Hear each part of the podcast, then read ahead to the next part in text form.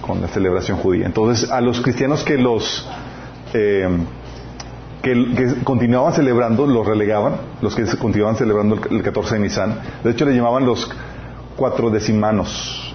Eh, lo pueden buscar en Wikipedia, está muy interesante. Ellos lo relegaban y los amenazaban con excomulgarlos y continuaban celebrando en la, fiesta cuando debería ser. No se imagínense. Sí. Por eso, pero tenemos que entender que la Pascua es bíblica y tiene sus raíces en festividades judías. De hecho, Levítico capítulo 23 habla de las siete festividades judías. ¿Se acuerdan de las siete?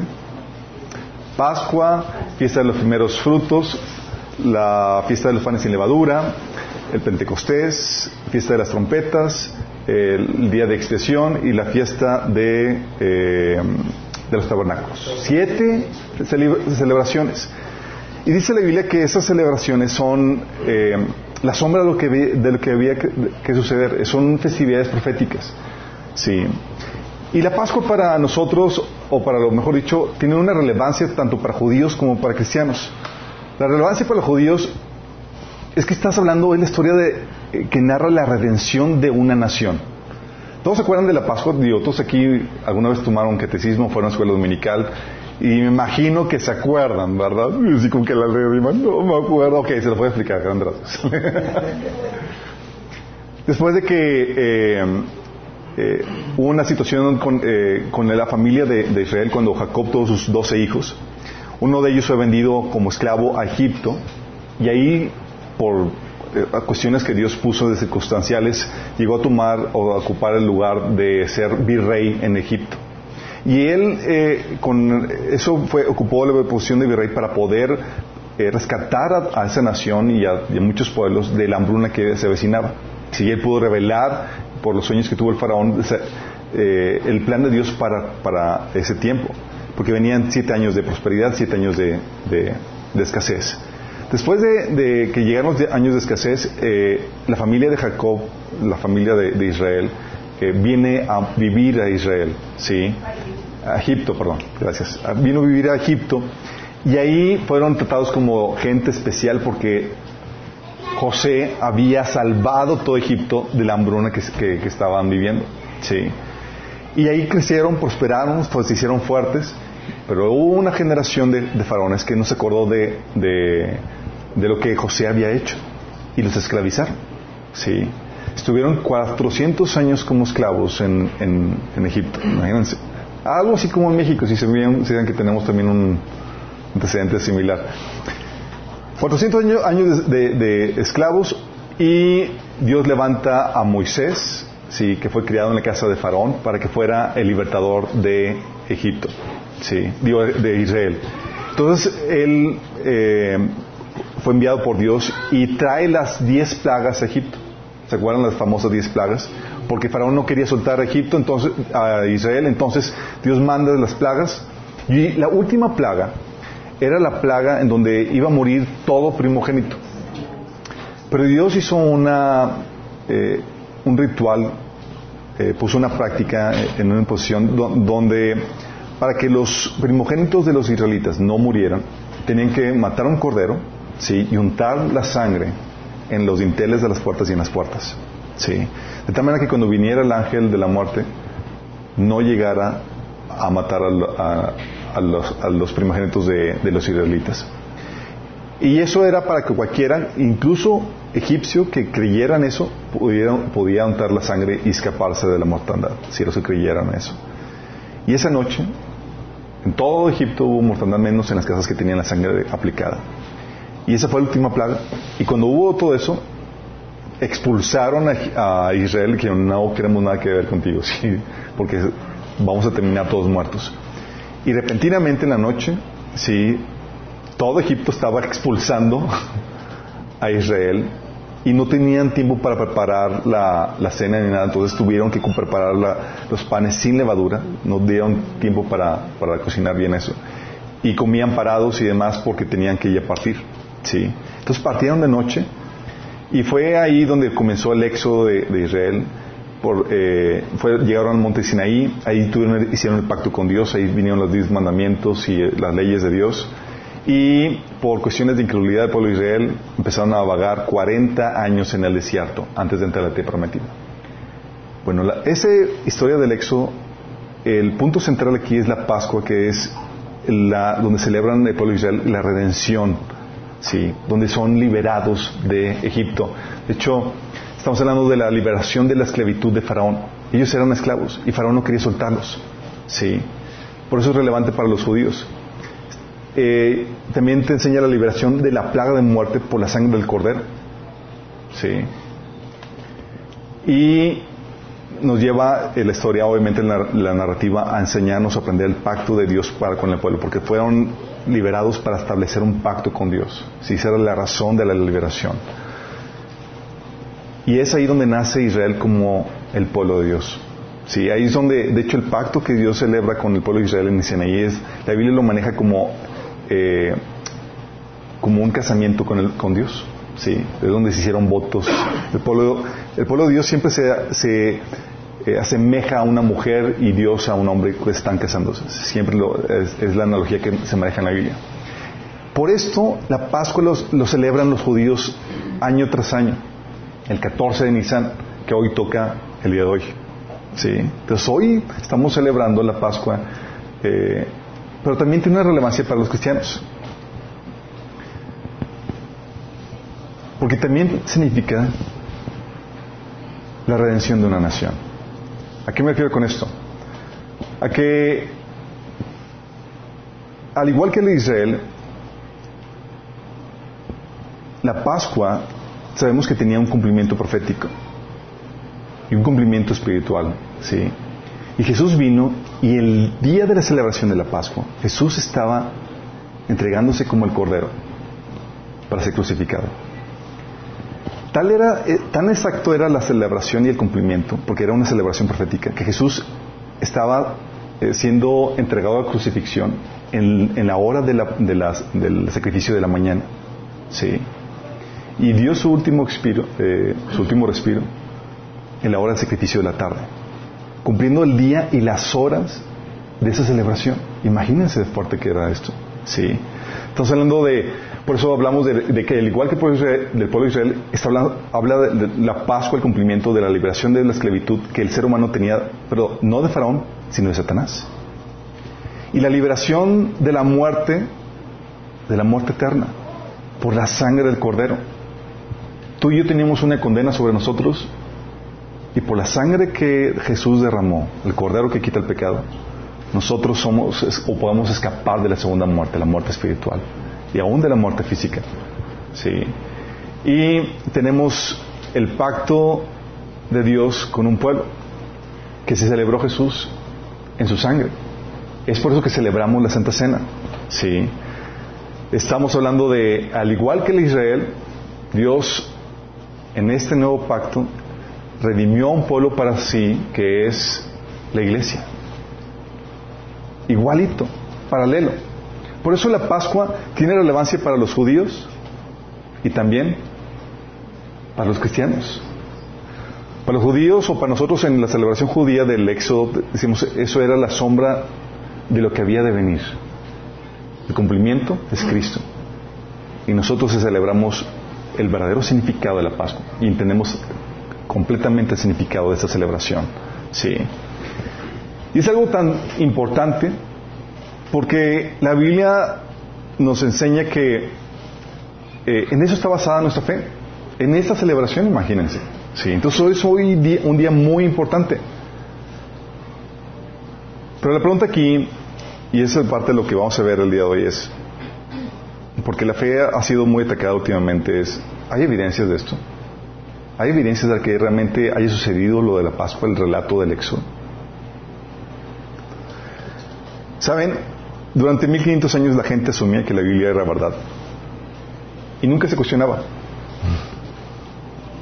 Pero no fue sino hasta finales del siglo XIX y siglo XX, y todo el siglo XX, que los académicos escépticos convirtieron en su trabajo favorito el desacreditar la Biblia. Era, vamos a buscarle peros a la Biblia, ¿sí? Y era como que su tarea principal era hacer ver mal la Biblia, ¿sí? Cuestionar la fe, desacreditar la fe. Parecía que era así con, cizaña lo que estaban queriendo hacer en ese sentido. Entonces aumentó el, escepticismo y hay evidencias de, este acontecimiento de la Pascua. Ah, sí, sí hay evidencias, de hecho lo vamos a ver. Pero por no conocer las evidencias, muchas personas que han cuestionado la fe de, en estos asuntos han cuestionado que muchos cristianos se apartan de la fe. No sé si les ha tocado cristianos que se han apartado de la fe por estas cuestiones. Sí. Y en la Biblia te, encuentras que la gente que se aparta de la fe es algo que, se da desde los comienzos de la era cristiana. Sí. De hecho, Pablo menciona a Himeneo y Filiteo que se apartaban de, la fe, se apartaban ellos que decían que la, resurrección ya había sucedido. Pero fíjate cómo lo pone Pablo en este episodio. Dice, como el caso de Himeneo y Fileto, ellos han abandonado el camino de la verdad al afirmar que la resurrección de los muertos ya ocurrió. De esa manera desviaron de la fe a algunas personas. Pero fíjate lo que dice luego en el versículo 19. Dice Pablo, sin embargo, la verdad de Dios se mantiene firme como una, como una piedra de cimiento con la siguiente inscripción. El Señor conoce los que son suyos. Es decir, los verdaderos, los que son realmente suyos no a apartar. Sí. Y dice, y todos los que pertenecen al Señor deben apartarse de maldad. Que el sello de que realmente perteneces al Señor es que te estás apartando de maldad. tu santificación. Entonces, sí hay gente que se aparta y demás, pero el Señor te da las herramientas o da las herramientas al cuerpo de Cristo para que puedas saber cómo defender su fe y mantenerse en la fe. ¿Sí? Hay gente que ha entrado en crisis de fe por no saber los fundamentos de todo esto. ¿Sí? Y por no conocer, por no conocer los fundamentos, muchos se han, eh, se han apartado, pero por conocerlos, en cambio, muchos han encontrado la valentía y el arrojo para testificar. Se ponen así con todo el arrojo y dicen, esto es así, algo similar como lo que sucedió con este Pablo, cuando estaba abordando al, rey, en un, eh, estaba testificando al rey. Y le dice Pablo al rey en Hechos 26, 26, dice, él, dice Pablo, el rey está familiarizado con esas cosas y estoy hablando ante él con tanto, eh, y por eso estoy hablando ante él con tanto atrevimiento. Estoy convencido de que nada de esto ignora, porque no sucedió en un rincón. Imagínate, Pablo está haciendo, te lo decía con arrojo y, y con todo el atrevimiento, porque sabía que era un hecho que no se podía negar. Había la evidencia de que el Evangelio, la, la muerte y resurrección de Jesús no se podía negar, así de fuerte. Y ante reyes, ole, vamos a testificarlo. Y eso es muy importante, chicos, porque si no hubiera testimonio, no hubiera evidencia, eh, o hubiera evidencias que, que contradijeran el texto bíblico, nos encontraríamos siendo falsos testigos de Cristo. Así de delicado es esto.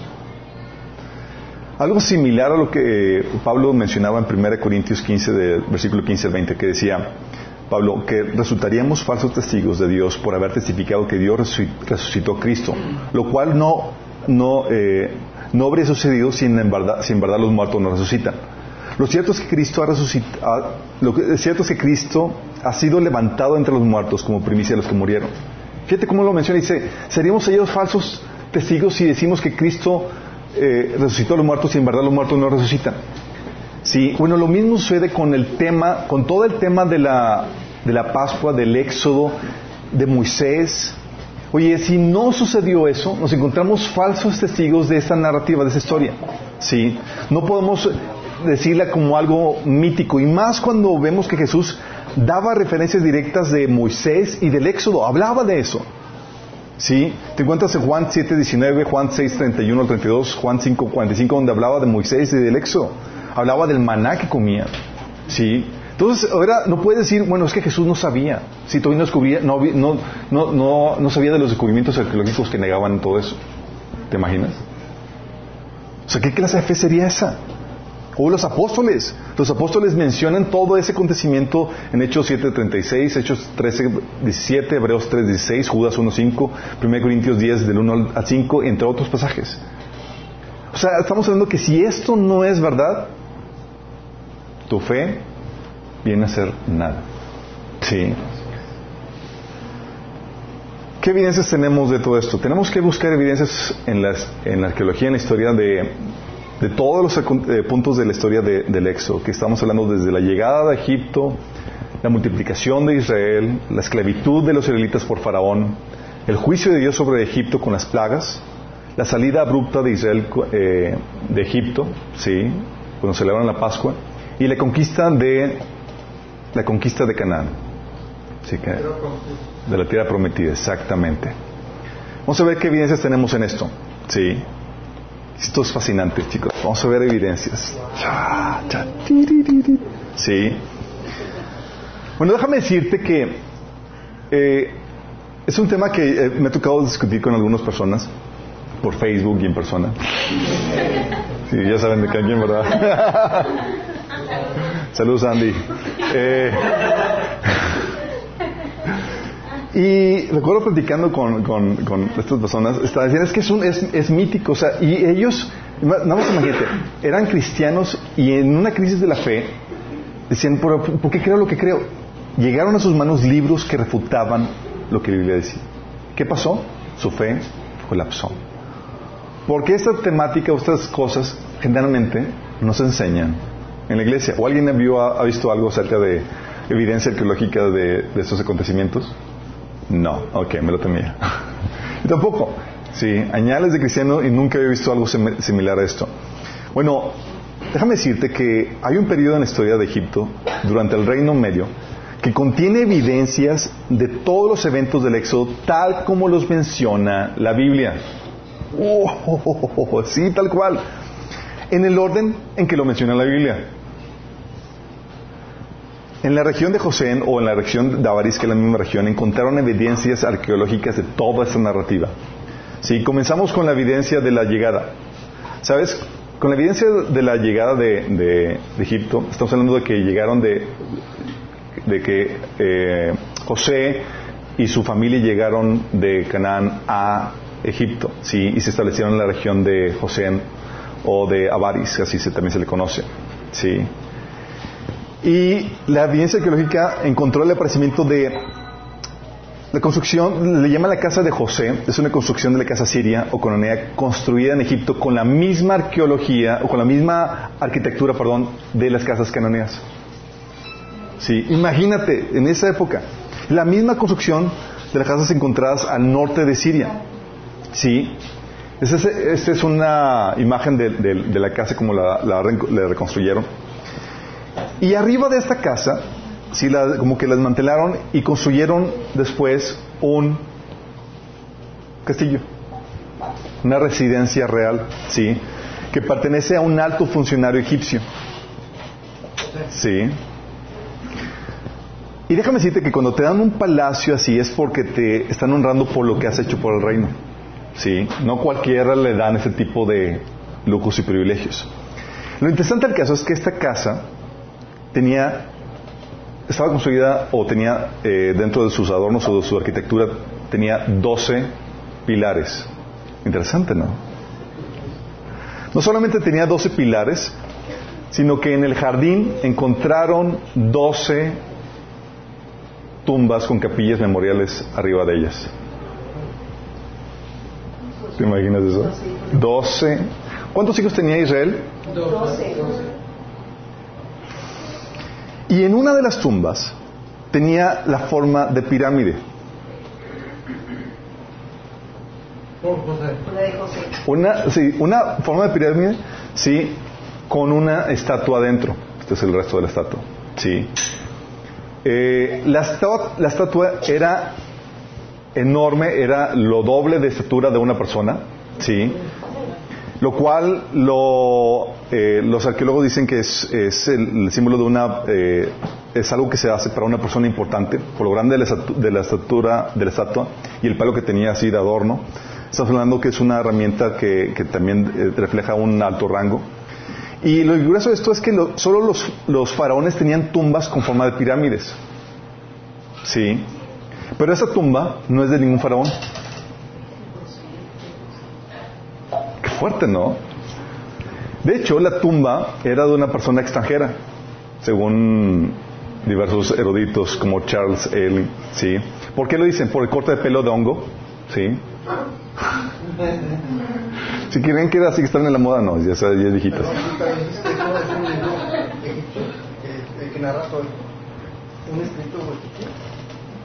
No, son, son evidencias arqueológicas. Estas tumbas y eso son, estamos hablando de eso. De hecho, la información la estoy sacando de un documental cristiano que es evidencias de, Egipto, patrones de Egipto, ¿sí? Al final les doy la referencia. Bueno, esta, esta estatua, o sea, saben que, pertenece a alguien extranjero por el corte de hongo, el pelo rojo, ¿sí? la piel amarilla, que es la forma en que los egipcios pintaban a los norteños, a los de, de Canaán.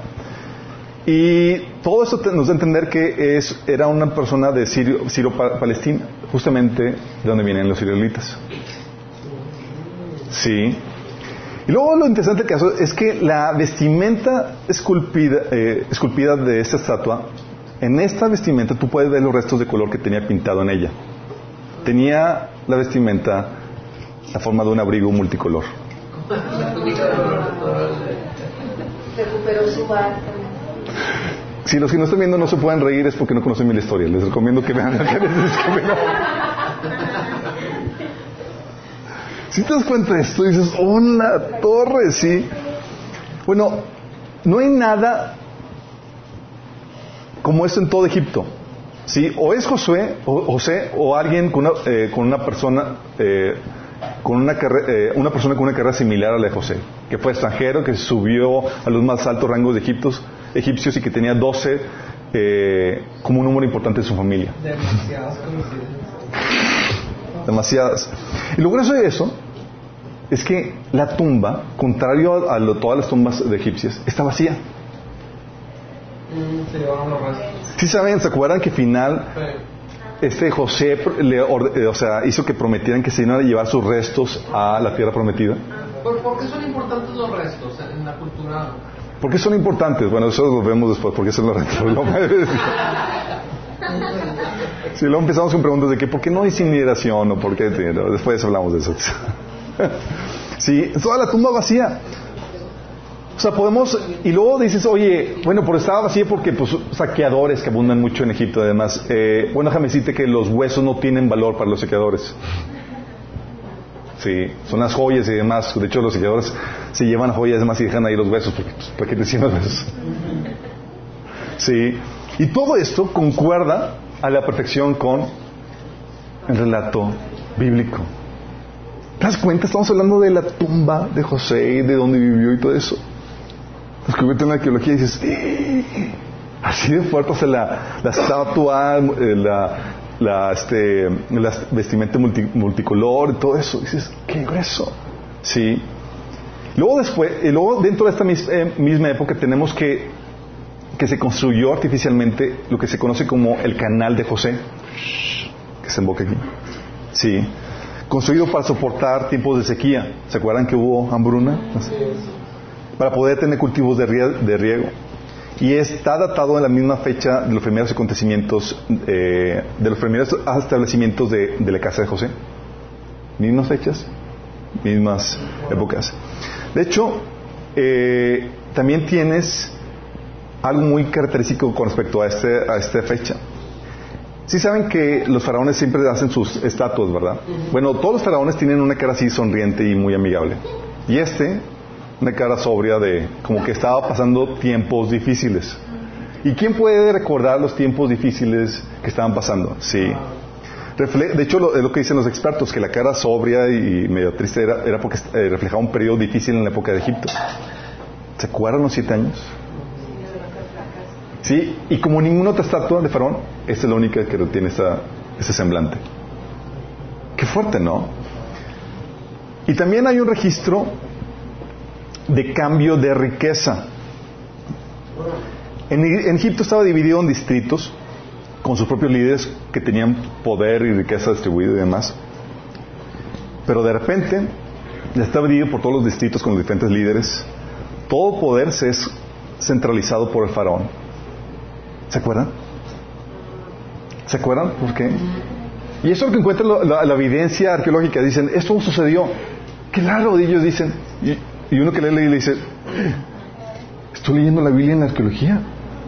Sí, estoy leyendo la Biblia en la arqueología. ¿Por qué? Porque la Biblia dice que pasaron siete años de hambre.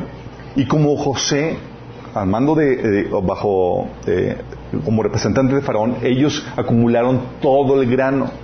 ¿Sí? Entonces, para, para canjear eh, comida, ellos vendían sus caballos, sus, todo eso vendían sus propiedades, hasta ellos mismos se vendieron como esclavos. Toda la riqueza pasó a manos de, la gente a ser centralizada en Faraón. Y eso es lo que encuentran en la arqueología. Tal cual. Qué grueso, ¿no? Sí, y luego dicen ellos, es, es sin explicación que esto haya sucedido. Sí, porque no ven el, testimonio de la Biblia. Sí, no, no encuentran explicación para este cambio socioeconómico, aunque la Biblia enseña exactamente lo que sucedió. Sí. Y esto sucedió durante el reino medio, seguramente durante el reinado, el reinado de Amenemhat, sí, tres, quien construyó su pirámide justamente al lado del canal de José. ¿sí? Y todo esto concuerda con la historia de José a la perfección. ¿Sí? Entonces, evidencia de la llegada de los israelitas a Egipto con todo esto. Checklist, puede decir que sí. No solamente tienes eso, tenemos que, veamos una tierra eh, que el inicio no tiene ningún registro de gente, sí. Y luego, un luego aparece súbitamente un pequeño eh, grupo de personas que se sientan en la tierra de, de José o Avaris, sí, que así se le conoce en la tierra, eh, lo que menciona la Biblia. Aparecen una docena de casas, ah, dicen los arqueólogos que son entre 70 o 100 personas. ¿Se acuerdan los primeros migrantes, las primeras personas, familias? Una ¿Mande? Avaris es la tierra de, de Gosén, sí, que es lo que menciona la Biblia, sí.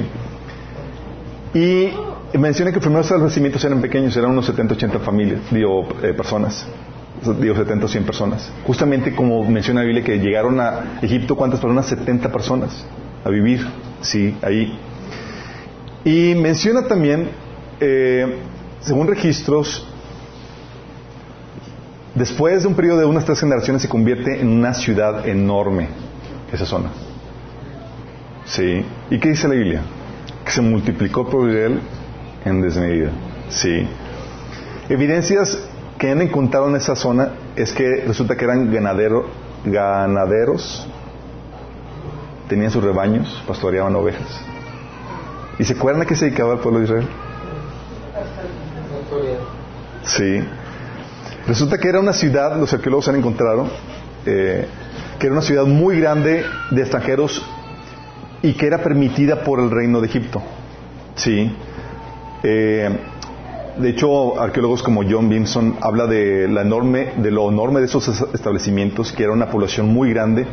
y él comenta que aún falta mucho por excavar porque es enorme lo que los, documentos, digo, los registros, los yacimientos ahí de arqueológicos. Y lo interesante del caso es que eh, los registros arqueológicos que muestran ahí, que encuentran, es que no vivían en una situación de esclavitud, sino que vivían ahí cómodamente con sus ganados y que eran muy ricos. ¿Se acuerdan la primera etapa? Sí. Tenemos y, han encontrado las tumbas de, de, los, de estos extranjeros durante el periodo de abundancia James Hoffemeyer habla acerca de esto de las tumbas extranjeras que tenían armas de extranjeros y que sepultura, eh, algunos sepulturas incluso con sus animales y, pues, sepulturas no en la forma en la que los egipcios sepultaban, sabían que eran extranjeros. Sí. Esta es la etapa de la multiplicación y hay registros de esto. Arqueológicamente lo encuentran y dicen, no, si esto es así y todo demás. Luego tienes la etapa, este, la la etapa de la esclavitud, ¿sí? ¿Se acuerdan los famosos ladrillos de, de adobe con este con paja? Sí. Bueno, eso es algo muy característico en toda a lo largo de la historia de, Egipto, ¿sí? Eh, es consistente con el relato bíblico, pero como es a lo largo de toda la historia de Egipto, digo, no sé, los arqueólogos dicen, no, pues no hay forma de, saber, ¿sí? Pero sin embargo han encontrado evidencias de que, de que este periodo de prosperidad fue seguido por una época de empobrecimiento repentino. ¿Por qué? Resulta que las tumbas, te encuentras que las tumbas eh, dan evidencia de un acortamiento de vida. La gente ahora se encuentra muriendo de edades de 32 a 34 años. ¿Sí? y ves en los huesos eh, líneas de huesos eh, en los huesos marcados o síntoma de desnutrición. Sí. ¿Se acuerdan que siguió después de la época de abundancia? La esclavitud. Y no solamente eso, aumenta el número de tumbas de niños durante este periodo. ¿Quién se acuerda? ¿Por qué se acuerdan? Así que, ¿Por qué tumba de niños? Claro, ¿no? Aumento repentino. No. El faraón ordenó que todos los varones, hijos de los israelitas, fueran, fueran muertos o aventados al río. ¿Se acuerdan que y dijo las parteras, cuando vean que nazca el niño, si ven que es- el sexo es, es masculino, es varón, ahí le dan más tuerzo. Y las, las parteras decían, pues, ¿qué pasa este? Y no lo, no lo hicieron, ¿sí? Y la excusa era, es que, faraón, no- no las, las israelitas no son como las egipcias. Cuando vamos, ya tenían todo el trabajo hecho y estaban así el niño y demás, porque son bien robustas, ¿sí?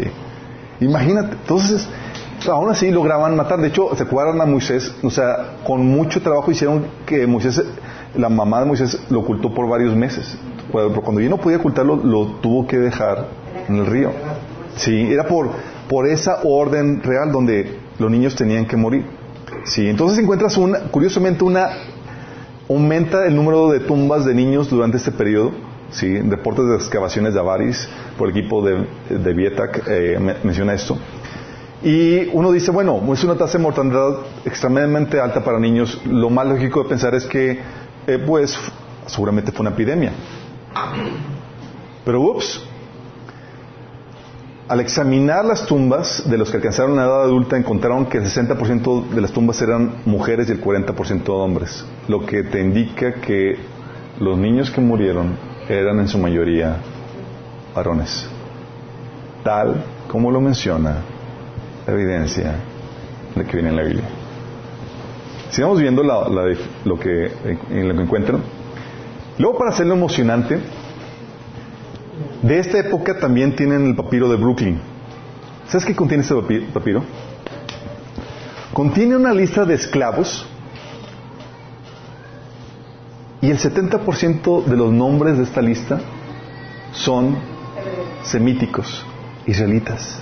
Te encuentras nombres judíos en esta lista de esta época, esclavos. ¿Sí? Y en su mayoría femeninos. Femenino. Claro, porque los niños se habían muerto, acuérdate que... Ah, Si te estás dando cuenta,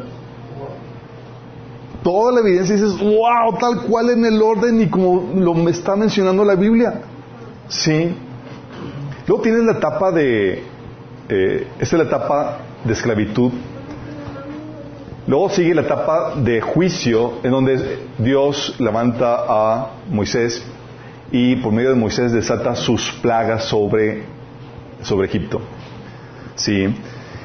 Y uno cuando ve la narrativa bíblica de lo que sucedió, tú dices, oye, si eso realmente fue cierto, definitivamente después del éxodo, eh, la civilización egipcia tuvo que haber colapsado. Sí. Es un argumento por, por el cual hay mucho escepticismo. Bueno, una evidencia de, la, de, esta, de este juicio de Dios sobre Israel, uno puede decir, es la tradición de la Pascua. La tradición de la Pascua, los judíos lo tienen desde milenios. Sí, siempre ha sido así y no tiene sentido su surgimiento si no fuera un suceso histórico. Sí.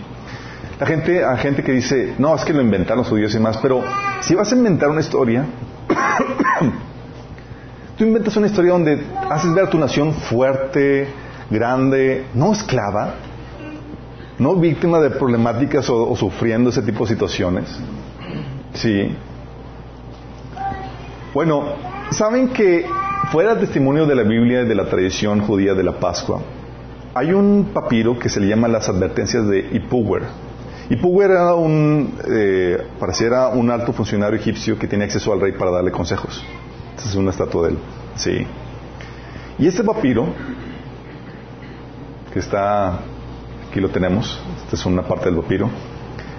Este papiro narra la- el colapso del poder de Egipto debido a las a plagas y con referencia a las plagas de Egipto que vienen en la Biblia. ¿Te has dado cuenta de esto? Es en la torre, sí, tal cual. Habla de, de los ríos, el río convertido en sangre. Sí. Habla de, ¿se acuerdan de la, de la plaga donde el ganado egipcio y, y- la cosecha de cebada fue destruida por la plaga de granizo y de fuego y de cebada?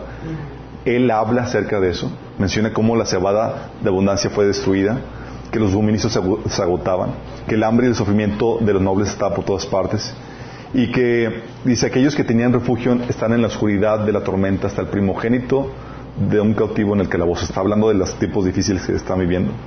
Y también menciona, la Biblia menciona de la muerte de los primogénitos que sucedió en medianoche. ¿sí?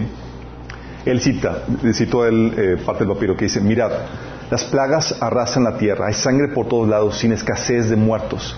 Aquel que entierra a su hermano en la tierra está en todos lados. Pobre de mí por el dolor de esos tiempos.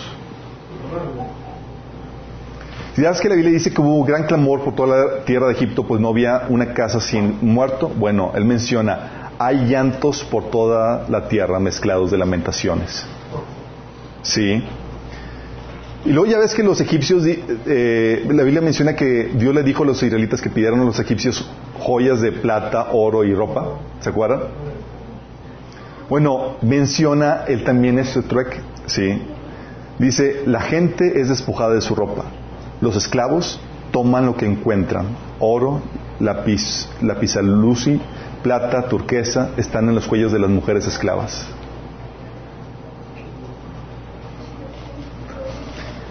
Una influyente egiptóloga difunta ya, eh, Miriam Lichten, ella descartó la posibilidad de que el papiro, las advertencias de Ipuwer, se refiriera a una calamidad nacional. En acuerdo con otros académicos, dijo lo siguiente, y cito, la descripción del caos en las advertencias de Ipuwer es inherentemente contradictoria, por ende, históricamente imposible, es lo que ella dice. Por un lado, se dice que la tierra sufre de una, de una falta total. Por otro lado, los pobres son descritos como haciéndose ricos, de usar ropa fina y generalmente desechando, desechando todo lo que una vez le perteneció a los amos. Entonces, como es contradictorio porque están los pobres haciéndose ricos y hay una, calamidad total, no puede ser. Pero ¿acaso no dice la Biblia que eso fue lo que sucedió? Sí. El Señor dice, le menciona que favoreció a la gente ante los ojos de los egipcios, así que se le- les dio lo que pedían. De esa manera saquearon la tierra de Egipto. ¿Y qué encontraron en el papiro? La misma descripción. Fuerte, ¿no? ¿Saben que había todo ese tipo de evidencia? ¿Ese papiro dónde estaba? Eh, mm, no recuerdo dónde está, digo, ahorita lo puedo checar después. Pero esa es la evidencia del, del juicio. ¿Tenemos evidencia? Sí, la hay. Bueno, este, este Martín Raven, que es también, eh, de hecho, ah, está en el Leiden Museo, está ahí. De hecho, este es el parte de lo- del el curador que está ahí a encargo de esta exhibición. Este eh, experto dice, no veo conexión entre los papiros de Ipuwer y la historia de las plagas de Egipto. Es, de cierto modo, de forma indirecta, un testimonio ocular de un periodo histórico. Pretende ser un tal reporte, pero de hecho no lo es. Esta persona no pudo haber visto eso. Se lo imaginó o ha recibido esta información de otra literatura pro- propagandística similar. Le preguntan por qué. Porque es muy fantástica. Esa es la opinión de él. Como es demasiado, o sea, exagerado, muy fantástico, no puede ser verdad. Porque están viéndolo desde una perspectiva naturalista donde los milagros no pueden suceder. Pero dime tú, chicos, ¿son posibles los milagros? Son posibles. Sabemos de eso. Y, tener, y tienes el testimonio de lo que viene en la Biblia y testimonio fuera de la Biblia con ese tipo de papiros. Imagínate lo fuerte de esto. Y de eso también, esta es la versión de, de- del juicio. ¿Qué del Éxodo? Bueno, tienes del Éxodo la partida de los semitas. Hay evidencia de que estas poblaciones semitas súbitamente pecaron sus cosas y partieron dejando abandonada la ciudad. Sí. Ah, perdón, este- esta imagen es de la evidencia de cuerpos arrojados en pozos sin sepultura, unos arriba de otros, aventados. ¿Por qué? Los expertos dicen que se debió haber sido una plaga en donde los, los tenían que sepultar rápidamente por peligro de contaminación. una sepultura de emergencia, producto de todas las plagas de este periodo, imagínate. Sí. Bueno, del Éxodo. Del Éxodo tienes eh, la evidencia que estas poblaciones semitas súbitamente pecaron sus cosas y partieron dejando abandonada la ciudad. Evidencia arqueológica de eso. Fíjate. En Caún, sí, que es aquí esta población, eh, era otro gran asentamiento semita, con una evidencia también de esclavitud. Bueno, misteriosamente sus habitantes parecen haber desaparecido de la noche a la mañana. ¿Mm? ¿Sabemos qué pasó? Se llama Éxodo. Sí. De acuerdo a Ros Rosalie David, una egiptóloga, el abandono del pueblo fue repentino y premeditado. Órale. Sí. De hecho, muchos de los bienes, chicos, este es un ejemplo de la, de la casa del pueblo, de una reconstrucción. Muchos de sus bienes fueron encontrados en sus casas tal como los dejaron antes de que el desierto los enterrara con el tiempo. Sí, utensilios y demás, todo abandonado. Sí. Y eso esperarías ver si realmente el éxodo sucedió, ¿no? Bueno, no solamente tienes eso, también tienes que después de, esa situación vino el colapso de ese reinado. ¿Sí? ¿Qué fue lo que sucedió? Hay una descripción del sacerdote egipcio Meneto, que escribió la historia de Egipto en el 300 antes de Cristo. Él dice, fíjate lo que comenta, dice él, en el reinado de un rey llamado Dudimose, de los últimos reyes de la tercera dinastía, en su reino, Dios aniquiló a los egipcios. Dios en singular, no en plural, como esperarías que fuera las deidades egipcias. ¿sí? Y él menciona que en su reinado Dios aniquiló a los egipcios. Bueno, después de esta, de esta situación de eh, el registro histórico es que los Ixos eh, que vienen del norte invadieron a Egipto, ¿sí? Y conquistaron la tierra sin, la historia dice, sin asestar un solo golpe. O sea, los egipcios en teoría pudieran haberse defendido pues tenían un ejército poderoso. Al menos que Dios hubiera aniquilado a los egipcios dejándolos incapaces de defenderse y estas oleadas de saqueadores tomaron control del país y esclavizaron a los egipcios. Tal como el testimonio de la Biblia lo menciona. Qué fuerte, ¿no? O sea, tú dices, wow, todo eso, arqueológicamente demás. Sí, uno por uno. ¿Qué de la conquista? La conquista. Tienes que una de las primeras principales ciudades conquistadas fue Jericó. Sí. Bueno, los primeros arqueólogos en los, 80, en los 1800 y 1930, en los 30 del siglo pasado, encontraron una expedición que los restos arqueológicos reflejaban con fidelidad la narrativa bíblica. Tal cual. Encontraron Jericó y dijeron, oh, tal cual como viene en la Biblia. Sí. Encontraron que Jericó estaba fortificada tal como mencionaba la Biblia eh, en el relato bíblico y tenían una base, la muralla tenía una base de roca y un muro y un antemuro construidos. Así de, de, de fortificada que estaba.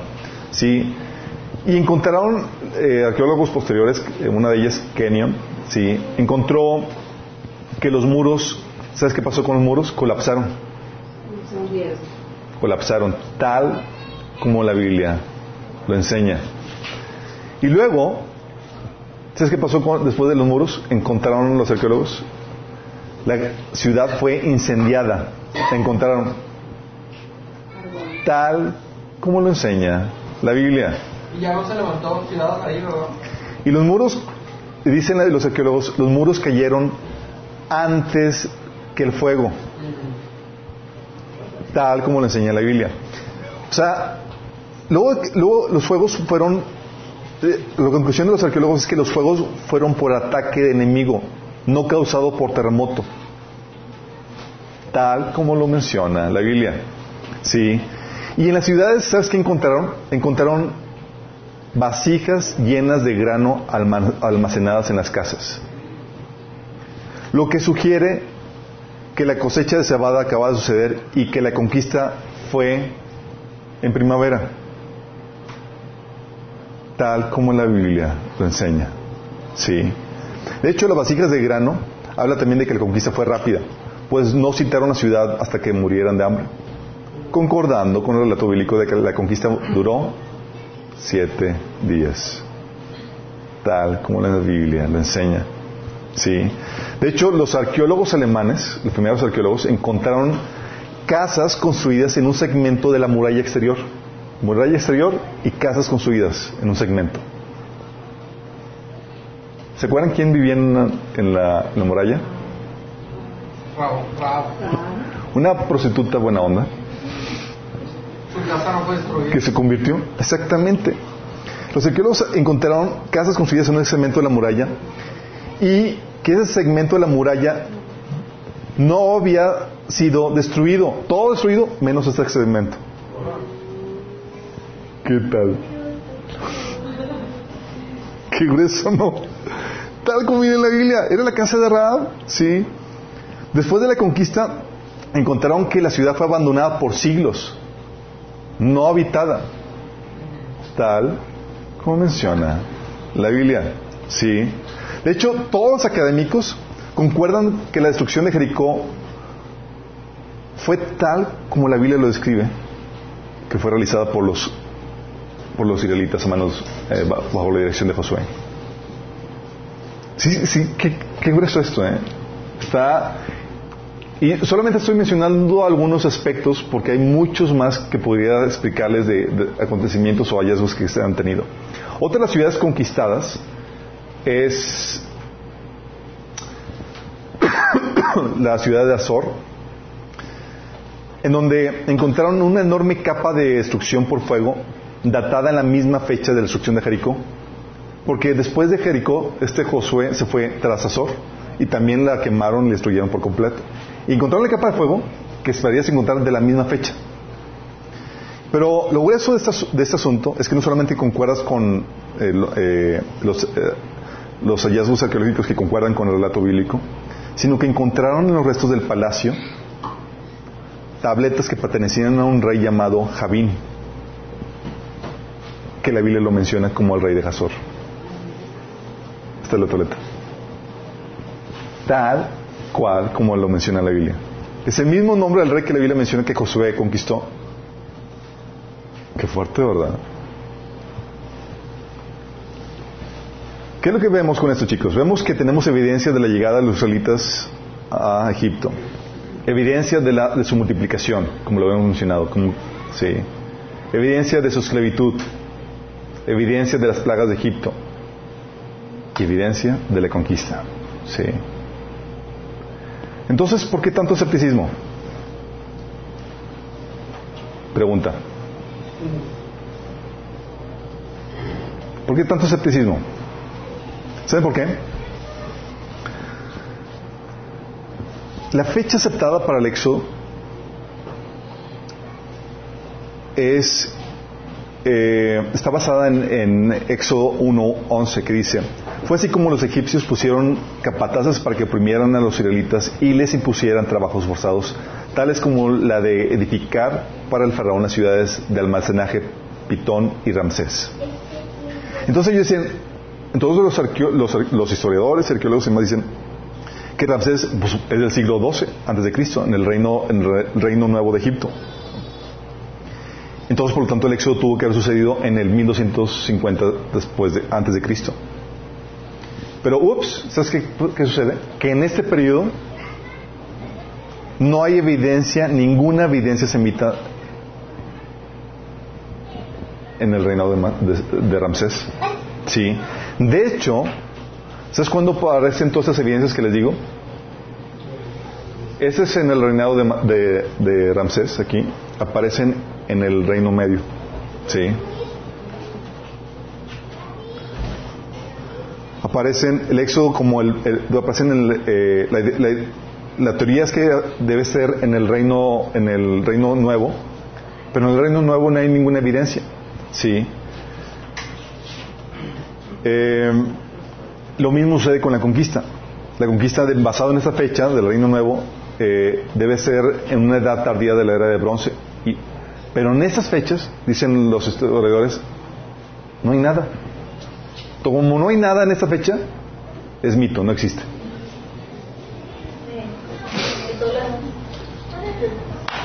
Sí, de hecho te encuentras personajes como Manfred Vietak, que es egiptólogo de la Universidad de Viena.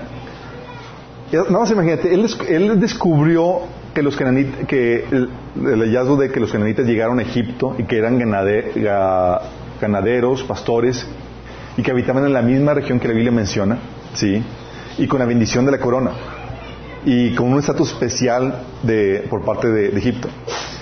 Eh, y luego se le preguntó, oye, ¿pudieron saber esto haber sido los israelitas?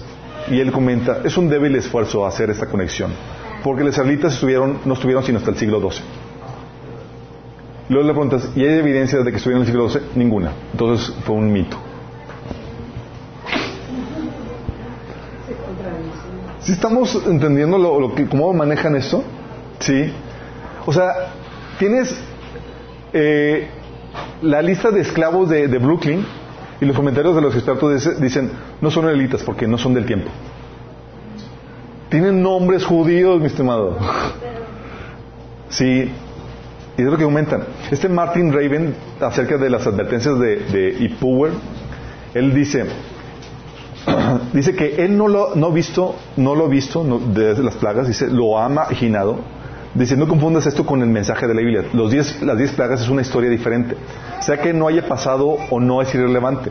Es un hermoso documento literario y de nuevo, si Dios estaba molesto y castigó a los egipcios, pero esto es simplemente un cliché literario. Esta fuerza está fuera de cuestión de que no pueda referirse al mismo evento. ¿Y la respuesta? Porque la cronología convencional dice que el éxodo tuvo un lugar, tuvo lugar durante el periodo de Ramsés en Egipto, quizás alrededor de 1200 a.C. Mientras que el papiro, como observamos la gramática y las figuras literarias, no hay duda que fue un puesto en el Reino Medio. Y todas las evidencias que les digo, chicos, aparecieron en el Reino Medio. Pero dicen como, como el éxodo en teoría debió haber sido en el, en el Reino Nuevo por 1200, pero no hay ninguna evidencia. Es mítico todo, sí. Israel, sí, de verdad, sí. Israel Fink, Fink, uh, arqueólogo de la Universidad de Tel, Aviv, de Tel Aviv, judío y demás, también sale lo mismo. Dice, los lugares que se mencionan en la conquista de Josué, en, en especial mencionados en lugares grandes lugares como Canaán fueron ya excavados. Y no hay evidencia de una ciudad en, tardía, en la, eh, en la era tardía de bronce que se haya encontrado. Y estoy hablando de grandes excavaciones y muchos lugares. Es sistémico, no en, un solo lugar. Estamos equivocados. O sea, y, luego mencionó, oye, pero no, no, no, pudieran estar equivocados. Y, él dice, si estamos equivocados es por décadas, no por, no por siglos. Lo que comentan él es que como, como las, las eh, destrucciones de Jericó y todas las destrucciones, y como no concuerdan con, la cronología que se le ha dado a Israel, por tanto no es Israel. Como que nunca se les ocurre pensar de que, ah, pues entonces a lo mejor la cronología está mal. ¿Sí? No, yo decía, no, entonces como no concuerda con la cronología es todo un mito. Y él es el, el, el que propone de que la historia de Israel, de Éxodo y demás, es totalmente un, mito. ¿Sí? Norma Franklin también dice eso, dice, no hay evidencia de la conquista de Canaán por los israelitas. Si hay destrucción de ciudades, pero en un periodo de 100 años, y uno, esperaría, y uno no esperaría que Josué haya vivido tanto si es que existió. Cuando la Biblia menciona que no solamente Josué, sino más adelante las siguientes generaciones estuvieran conquistando. ¿sí? Ah, y luego menciona ella que las, ciudades conquistadas ni siquiera fueron ocupadas en la edad de bronce tardía, cuando la teoría fue la conquista. Entonces está diciendo, como, lo, como el tiempo no concuerda, entonces no debe ser. Sí. Todo, es el único argumento que contienen, chicos. También está Kathleen Kainer, mencionaba, dice, en los, en los 1950, en los 1950 eh, ella mencionaba que no hay evidencia de la destrucción de Jericó que concuerde con el relato bíblico. ¿Por qué? Porque databa la destrucción de la ciudad en una etapa más temprana. Esperaba evidencia de la etapa tardía que considera con la edad de bronce, pero no hay nada ahí. En vez de preguntarse, oye, bueno, ¿cuándo fue Jericó destruido? ¿Y por qué no empezar de ese punto para concordar con la historia? Dice que la ciudad fue destruida alrededor de 1550 antes de Cristo, tal vez por los egipcios, aunque no hay evidencia de tal cosa. Pero esta fecha sí concuerda con el patrón de evidencias que estoy relatando. O sea, si recorremos las fechas, sí, todo empieza a concordar. Y sin embargo, este rabino, por ejemplo, en base a todos estos escépticos, dice, la historia del éxodo, chicos, es ficción. Es rabino. Es un rabino. Es de, los, de las sinagogas más grandes. Sí. Imagínate. Y sin embargo, chicos, te encuentras que Avaris fue construida bajo de la ciudad de Ramsés, ¿sí? Y que hubo presencia semita de israelitas en esa tierra de Canaán, digo, de la tierra de Canaán. Ken Wicks, un egiptólogo, menciona que, el, que la teoría es que ese, el éxodo haya sido en Ramsés en, durante la época de Ramsés II.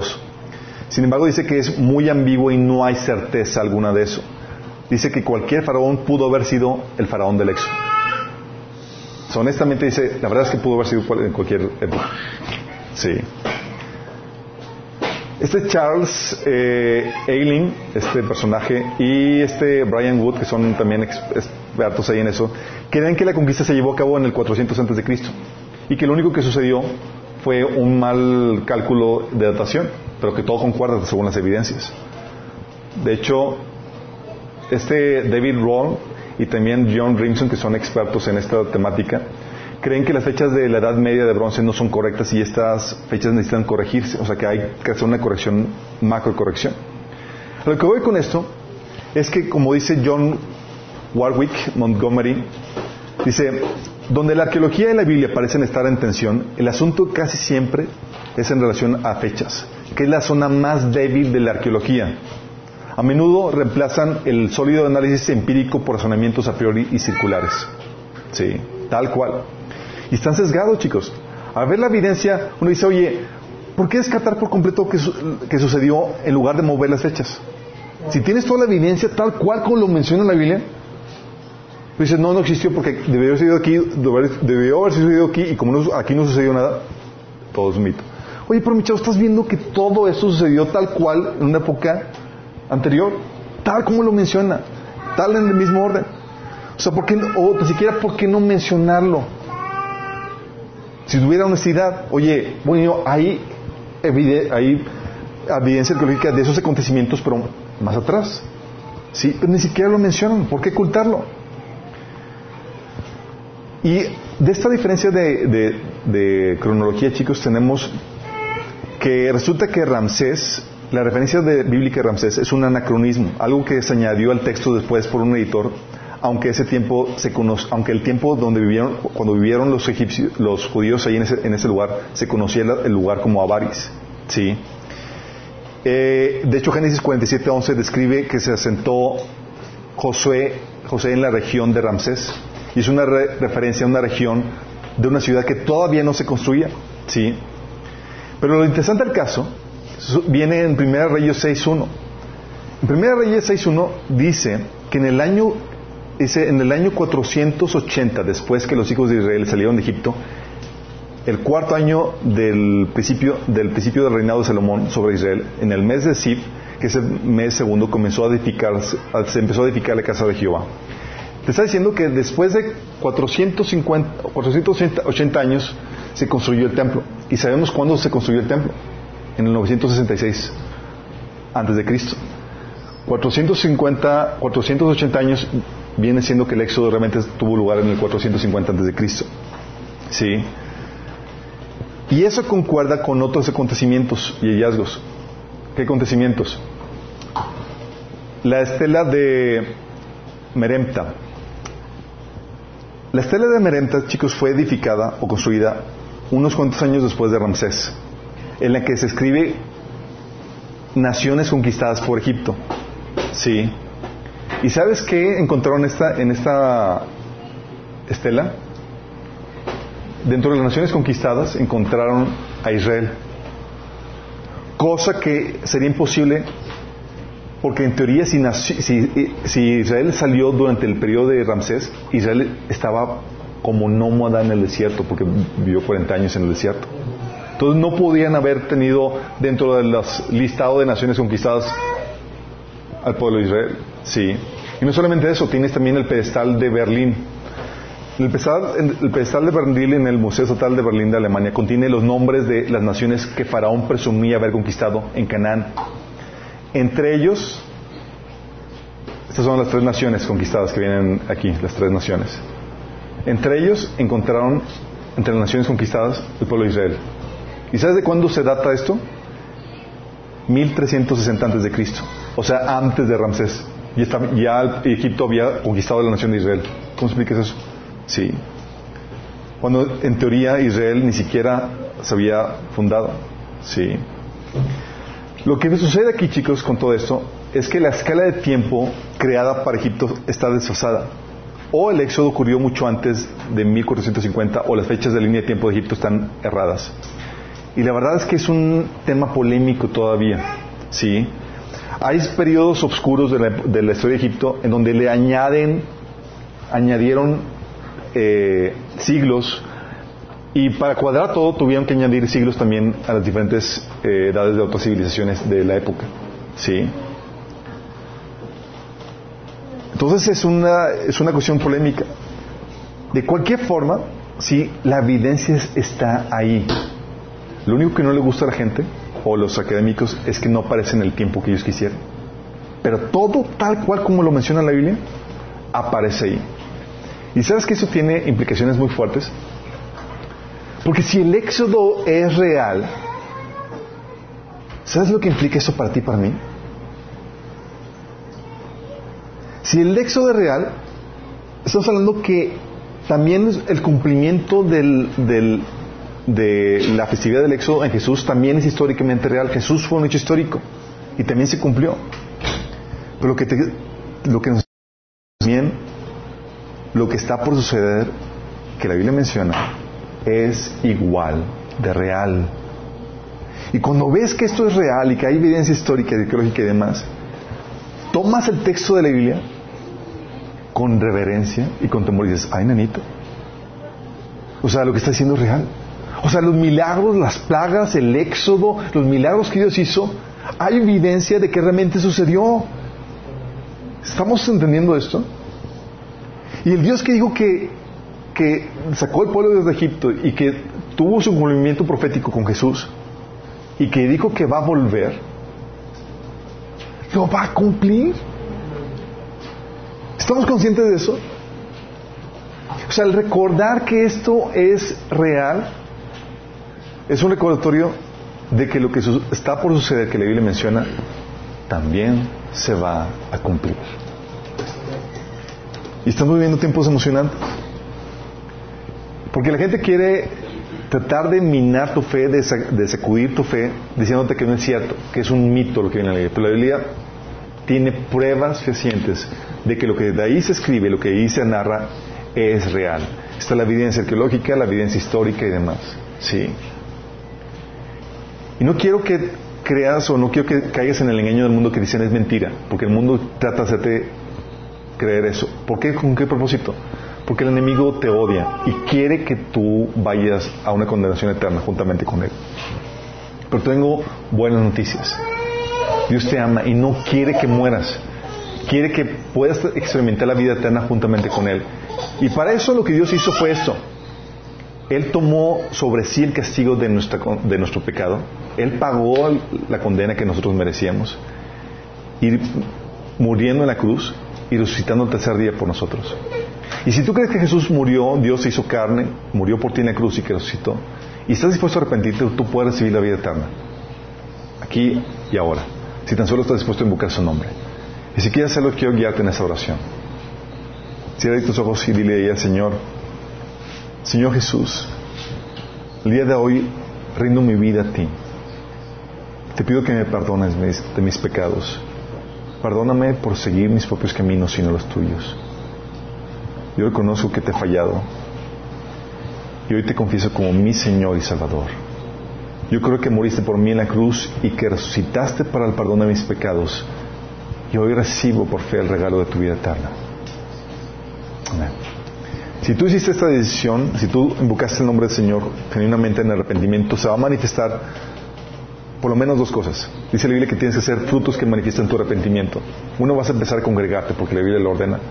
Y dos, vas a empezar a, leer la Biblia y empezar a obedecerla, especialmente desde el Nuevo Testamento. Sí. Si no hay ni siquiera estas dos señales, eso significa que realmente no hubo un arrepentimiento y que la oración fue una oración hueca. Sí. Y a todos los demás, ¿cómo estamos, chicos? Tenemos una noción más clara. Así como que cuando lees la Biblia dices, oh my goodness, todo esto fue real. Y se cumplió en Jesús y está por cumplirse todavía más. Sí. Es para que tengamos un reverendo temor, chicos, ante lo que la Biblia enseña y ante su palabra. Y ante los escépticos, nada más quiero que entiendas esto. El mundo va a tratar de atacar tu fe siempre. El mundo se opone a, Cristo. Sí. Y cuando el mundo se opone a Cristo, va a, tratar de, a, ser, va a tener, tiene una, una inclinación sesgada, un, un, sesgo en contra de Dios. Y en base a eso va a tratar de, de interpretar los hechos en contra de lo que viene en la Biblia. Pero sé escéptico de las críticas del mundo. Aunque no tengan la información, la Biblia se ha probado fiel y verás vez tras vez, tras vez, tras vez. dices, oye, no tengo toda la evidencia, no sé cómo decirlo. Tranquilo, tú sabes que por toda la historial que tiene la Biblia, que se ha probado fiel, así va a ser. Haz un poquito de investigación y vas a encontrar toda la evidencia. Vas a encontrar la solidez de la fe que, tienes, que tenemos en Cristo. Sí. Vamos a orar, que el Señor sigue cimentando nuestra fe. Padre Celestial, te damos tantas gracias, Señor porque podamos ver con claridad la evidencia que tú pones, Señor, para nuestra fe. Y te damos gracias porque tú has levantado personas que estudian, que investigan todos estos hechos, Señor. Que nos ayudan a refutar, Señor, toda la crítica, todo el escepticismo que el mundo tiene, Señor, acerca de la fe que predicamos y que enseñamos, Señor. Padre, te pedimos, Señor, que sigas eh, arraigando nuestras vidas en esta fe, Señor que podamos conocer todavía más los fundamentos, Señor, y que podamos estar listos para presentar defensa con mansedumbre y reverencia ante todo aquel que demande razón de la fe que tú has puesto en nosotros, Señor. Ayúdanos, Señor. En nombre de Jesús. Amén. Que nos sintonicen, nos vemos el próximo sábado mismo, ahora mismo, canal.